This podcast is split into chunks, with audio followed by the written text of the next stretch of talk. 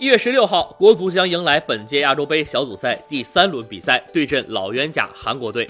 在已经提前晋级十六强的情况下，本次比赛将决定了国足排名小组第一还是小组第二。而随着其他组的形势逐渐明朗，国足出线后可能面对的对手已经是呼之欲出了。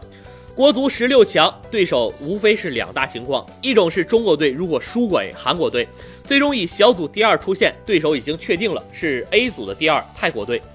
在 A 组昨天的最后一轮比赛中，泰国取得小组第二，巴林小组第三。国足对阵泰国队已经说是一个比较好的对手，晋级八强希望大增。毕竟此前的热身赛，国足击败过泰国，并且对手刚刚被印度这样的低级别球队血洗。如果国足战胜韩国，以小组第一出线，有可能会对阵 A 组、B 组、F 组的三个小组第三之一。A 组小组第三已经确定了，就是巴林队。巴林四分已经成为了成绩最好的第四个小组第三。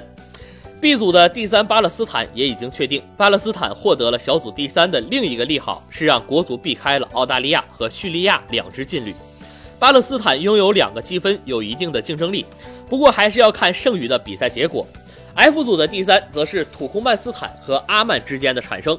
从目前的形势来看，国足一旦小组第一出现，对手将在四支球队产生，分别是巴林队、巴勒斯坦、阿曼、土库曼斯坦。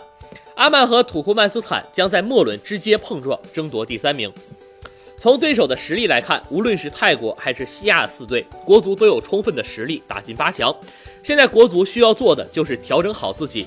无论与韩国队的比赛结果如何，都要摆正心态，全力面对淘汰赛的比赛。